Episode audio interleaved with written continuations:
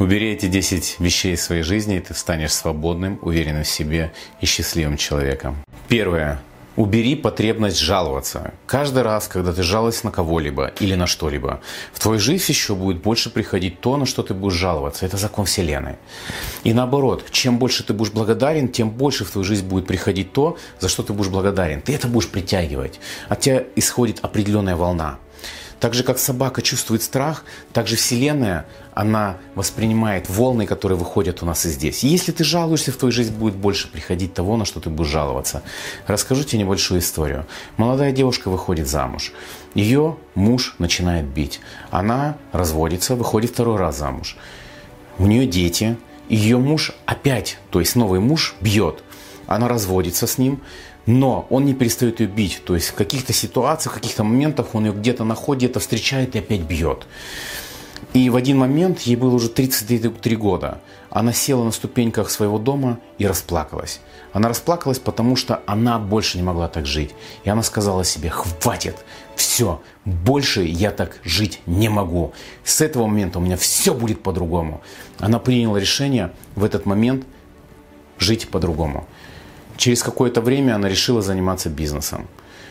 Через три года, да, после того, как она решила, она вдруг открыла только компанию. Представь, то есть три года ей понадобилось.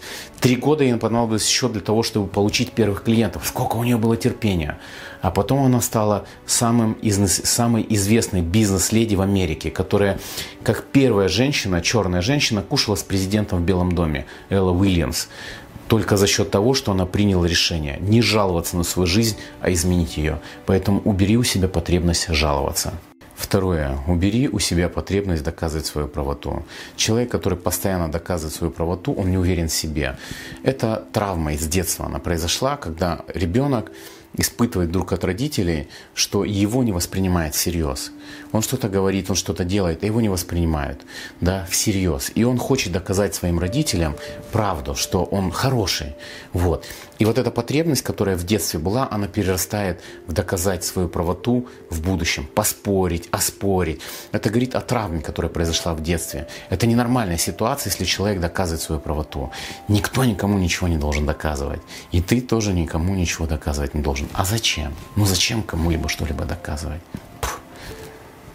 Третье. Перестань контролировать все, что происходит в твоей жизни. Человек, который контролирует постоянно свою семью, детей, ну, все, что в его жизни происходит, он контролирует это. Это страдающий человек, потому что он не свободен, он раб, он привязался. Смотри, Маленький ребенок приходит в детсадик, он начинает там играть игрушкой, я прихожу его забирать, да, допустим, своего сыночка. Сын говорит, пойдем. А он тянет за собой трактор. Я, говорит, хочу с собой трактор. Я говорю, нет, нет, ты что, этот трактор должен быть здесь в саду. И он такой, нет, папа, я хочу этот трактор. Я говорю, нет, он должен здесь. И чем больше буду отрывать этот трактор, тем больше он будет страдать. И вот это же происходит с нами. Чем больше мы контролируем, мы привязываемся к тому, чего мы контролируем. Потому что мы хотим, чтобы было по-нашему. И когда законы Вселенной начинают это отрывать от нас, нам больно, мы кричим, мы визжим. Запомни, если ты хочешь что-то изменить, я не призываю, чтобы ты ничего не делал. Измени это, не надо беспокоиться. Если ты не можешь это изменить, отпусти, и тоже не надо беспокоиться. Но отпусти контроль своей жизни. Ты посмотришь, как все будет идти своим чередом. В Ведах говорится, даже травинка не шелохнется в этом мире без воли Господа.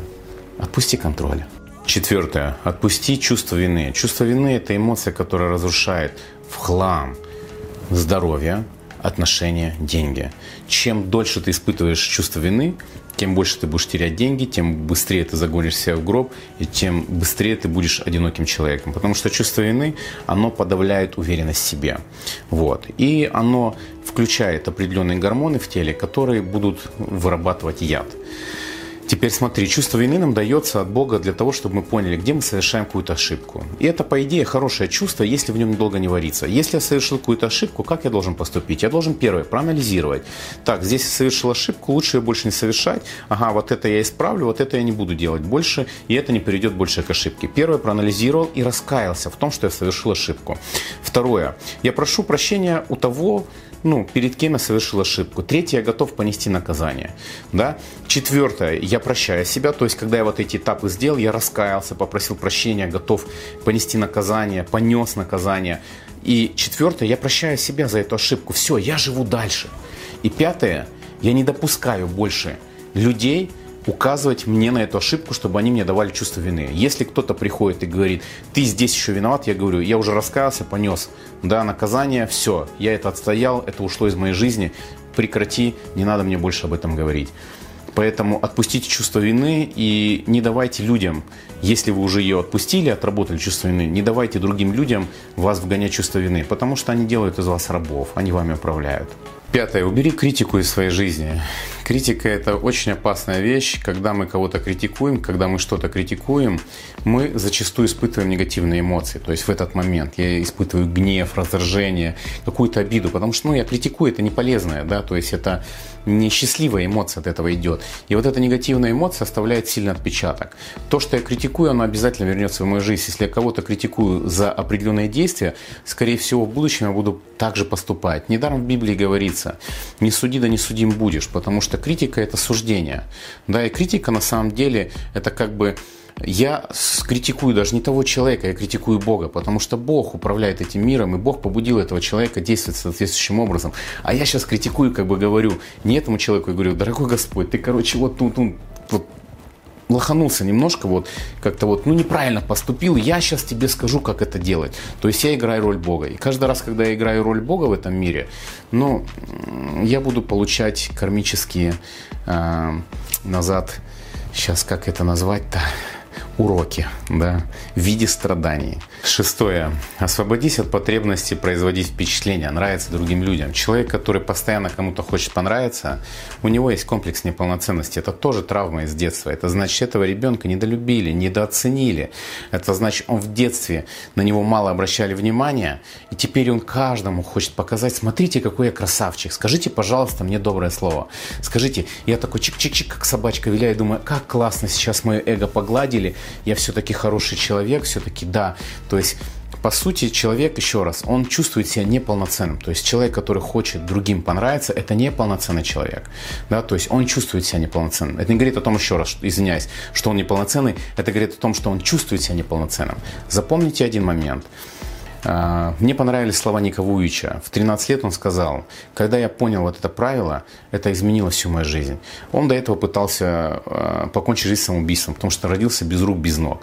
Но когда он понял, что Бог не совершает ошибок, потому что он абсолют, а то, что делает абсолют, оно должно быть абсолютным, да, тогда, говорит, моя жизнь изменилась. Запомни просто одно правило. Бог не совершает ошибок. Тебе не надо никому ничего не доказывать. Да, тебе не надо никому нравиться. Если ты уже есть, то ты уже внутри красавчик. Просто ты создал себе идеал, иллюзию какую-то и стараешься следовать этой иллюзии. Возьми иголочку, так убери у себя эти иллюзии. Не надо никому нравиться, ты уже красавчик. Седьмой момент – перестань сопротивляться переменам. Это, наверное, самая большая иллюзия, когда люди думают, что мир не будет меняться, что все будет без изменений, отношения будут без изменений, все будет только вот лучше и лучше. Если мы посмотрим на то, как живет природа, то мы даже здесь, ну, если нам хватает разума, увидим, что есть изменения. Есть день, есть ночь, есть сумерки, есть весна, есть лето, есть зима. Постоянно есть изменения. Человек, который не готов меняться, он будет ломаться под ударами судьбы. Что такое кризис? Кризис говорит о том, что я хотел, чтобы было вот так, а получилось по-другому. Возьмем, допустим, сейчас финансовый кризис, да, который есть, который будет. Вот. Кто его испытывает? Его испытывают те люди, которые жили одним определенным образом, и время изменилось, а они были к этому не готовы. Денег в мире меньше не станет. Просто кто-то заработает больше, кто-то меньше. У кого-то не будет кризиса, у кого-то будет. Так есть ли кризис или нет? Кризис бывает только в голове. В голове за счет того, что у меня есть иллюзия, что мир не изменится. И когда мир начинает меняться, к примеру, у меня был офлайн бизнес да, и сейчас все перешли в онлайн. И я не готов был, я говорил, да нафиг мне онлайн, я работаю офлайн. И вот тут меня будет ломать. Понимаете? Самое важное качество, которым должен обладать человек, особенно в наше время, особенно в наше время, потому что раньше изменения были не такие быстрые, сейчас они быстрые. Это гибкость, это умение видеть, что происходит в мире и приспособиться к каким-то новым изменениям. Поэтому научись быть гибким. Это важное качество. Доверяй переменам. Да, все, что происходит, оно происходит к лучшему. Восьмой момент. Отключите негативный разговор в своей голове. На шум постоянно ведет какую-то беседу. У нас постоянно летают мысли, постоянно о чем-то думаем. И от качества нашей мысли зависит качество нашей жизни. Если постоянно негатив, то в нашей жизни будет больше негатива. Для того, чтобы доказать нам, что ну, все нормально. То есть так, как ты думаешь, то у тебя и в реальности. Смотрите, самые сильные способы отключить да, вот это, э, негативную вот эту беседу, это научиться контролировать свой ум. И для этого самые лучшие техники или самые лучшие практики – это медитация, молитва. Вот. И следующий момент, который нужно понять. Наши мысли, они возникают из того, что у нас здесь есть. Ну, то есть, когда я хочу приготовить какой-то пирог, я беру и беру, я иду и беру то, что есть у меня на кухне. Я не могу приготовить из того, чего у меня нету. Я приготавливаю из того, что есть. И также здесь у нас есть своя кухня. Наши мысли опираются на то, что есть здесь в голове. Поэтому, если у меня здесь постоянный негатив, то я в свою голову загрузил этот негатив. И если я буду свою голову загружать позитив, потому что мы же не можем ничего убрать из головы, можем, наоборот, загрузить что-то новое. Чем больше здесь будет позитива, позитива, тем больше у меня будет позитивных мыслей. Поэтому начни смотреть позитивно, начни, начни слушать позитивное, то есть перезагружай. Это как пример с водой. Если в воду, в бокал налить чернила и другим бокалом с водой туда вот так лить, лить, лить, то поначалу будет перемешиваться с чернилом вода. Но рано или поздно останется только одна вода, все чернила выйдет. И также здесь, если ты в свою голову начнешь загружать позитив, позитив, позитив, позитив это не то, что ты розовые очки загружаешь и не понимаешь, что происходит в этом мире, и такой, как дурачок, такой, на что я не обращаю на все внимание, а мне пофиг. Нет, ты видишь реальность, но в свою голову ты пускаешь позитив, и чем больше позитива здесь, тем больше твои мысли, они будут также позитивные. Попробуй. Пятое. Не ставь ярлыки. Каждый раз, когда мы ставим ярлыки, мы как бы говорим, да, оно должно быть так мы создаем определенный идеал, как оно должно быть, то есть идеализируем. Оно должно быть так. А потом Господь так иголочкой лопает наши иллюзии. Чем больше мы привязываемся к какой-то концепции, чем больше мы привязываемся к какому-то своему э, мнению, какой-то теории, тем больше мы будем страдать в этом мире, потому что мы привязаны. Поэтому пойми одно. Все, что происходит, оно имеет место быть. Не ставь ярлыки. Всякое бывает. Вот реально бывает всякое. Последнее, десятое. Перестань жить в прошлом. Прошлого его нету. Это иллюзия, это невежество. То есть человек, который живет постоянно в прошлом, вспоминает.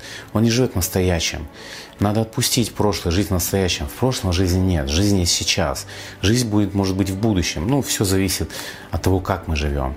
Так вот, запомни такие слова. Они мне очень нравятся, и они помогают вспомнить о том, что важно на самом деле. Каждый раз, когда ты вспоминаешь о прошлом, ты стоишь попой к настоящему и своему будущему. Вот. Если ты не хочешь двигаться попой к своему будущему, то забудь о прошлом, живи в настоящем и строй свое будущее. Всех благ!